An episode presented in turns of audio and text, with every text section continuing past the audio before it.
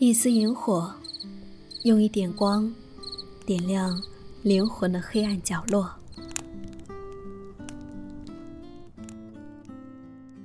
嗨，你好，欢迎打开一丝萤火电台，我是夏意，夏天的夏，回的意，很开心。从今天开始，我会在这里和你一起分享那些温暖而美好的故事。在疫情期间，出门旅行变成了一件奢侈的事情。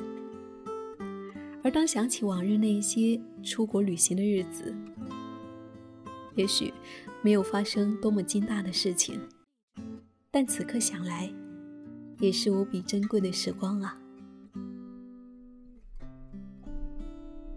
那么今晚和你分享子毅的旅行故事。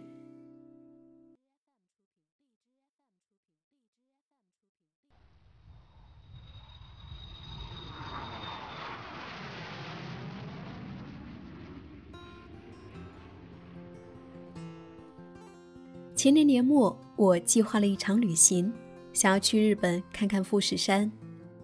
我叫上两个朋友与我同行，却因为行程问题，只能够选择独自前往。我忙碌地办好了签证，兑换现在已经不再使用的一万元日币，怀着激动又紧张的心情，坐上了飞往大阪的飞机。人们不会对你独自的旅行感到惊讶，但会对你的孤独。感到慈悲，这是我下飞机前唯一的想法。我没有给自己安排满满当当的行程，我享受一个人的感觉。在大阪的几天，甚至没有赖床。但说一句实话，我也是迷茫的。在看着日语地标和地铁线路时，我也感到无助。就在这时候，总有暖阳一样的人出现。微笑着告诉你，引导你，缓解了我的紧张，也浇灭了焦虑的火苗。この夏、3年前と同じような猛暑となった場合でも、全国では電力の余力が6.3%確保できるとした見通しが示され、が初めて示されました。到达已经是下午时分，经过错杂的地铁路线，到达了被便利店所包围的住处。我喜欢便利店。 不仅是因为它的快捷，更是因为在那里能够看见形形色色的人们。早上或傍晚，急着吃一顿早饭的上班族，给孩子买一个雪糕或者是糖果的年轻妈妈，又或是为了不打扰营业，在门口吸烟的中年男人们。这是生活的常态，充满了烟火气。几天里的早餐，我都选择在便利店吃。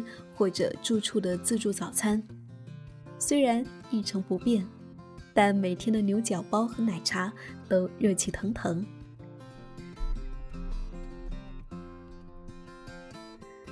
到达日本的当天，我去了大阪城公园。去往公园的路有些曲折，尽头是波光粼粼的喷泉。路上的行人们都手牵着手，伴着夕阳灼热的金色。显得特别美好。因为独身，我没有进里面仔细看看。我在前面的木椅上坐着，往身旁的雪糕自助贩卖机买了一个牛奶雪糕，看着它被夕阳包围，拍了几张照片。几乎每天晚上，我都会去新斋桥走走。晚上的霓虹灯特别漂亮，人流攒动。在拉面店里享受到贴心的服务，也给我新的温暖。第二天跟着周游卡游览，坐了游船，看了水上表演，也买了喜欢的小物件。午间遇到了中国点餐员，感觉特别亲切。也许是看出了我在练习口语的紧张，便招招手，让我排在他服务的队列里。给我点了一杯香草奶昔。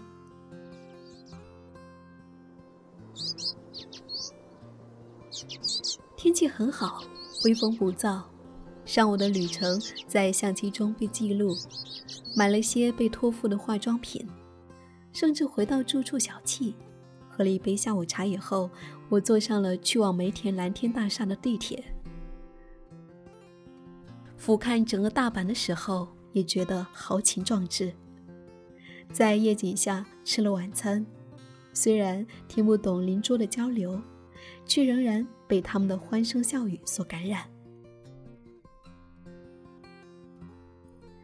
那天晚上睡得很好，听着熟悉的歌，迎接了第二天的晨曦。第三天早起，惯例的和前台点头打声招呼，就去向了大阪环球影城。那天开始，我的情绪并不高涨，看着排队的人们成群结队，让我萌生了一丝失落。好在一开园，大家都拼命往里面冲的劲头冲淡了我的失落。人们戴着可爱的头饰，在园内手舞足蹈。看我一个人，排队口和餐厅的工作人员都合着我的语言习惯，对我报以真诚的笑容。这一天无疑是最开心的一天。看着环球影城所代表性的地球建筑亮起白色的灯。真切地感受到了暖流。一个人看到的富士山是不完整的，所以我逛遍了大阪的古着店，里面年轻的血液讲着流利的英语，为我介绍着衣服的来历。盛情难却，便拥有了我的第一件古着。温暖的地方总是照进你孤寂心灵的暖阳，在这里。即使是只身一人，也完全感受不到孤独寂寥。人们大方的微笑和亲切的问候，往往使自己也情不自禁地露出了笑容。其实，温暖的冬天每年都会有。善于发现，不畏孤独，才是能够感受到温暖的最好方式。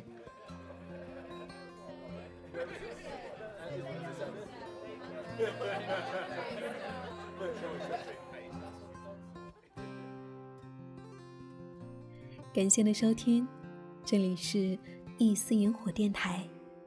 想要看到这篇文章，听到更多好听的节目，欢迎你在公众号搜索“一丝萤火”找到我们。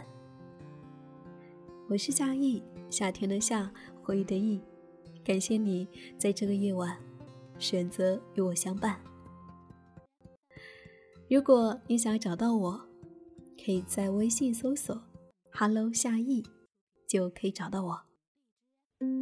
好了，亲爱的你，愿你晚安，好梦。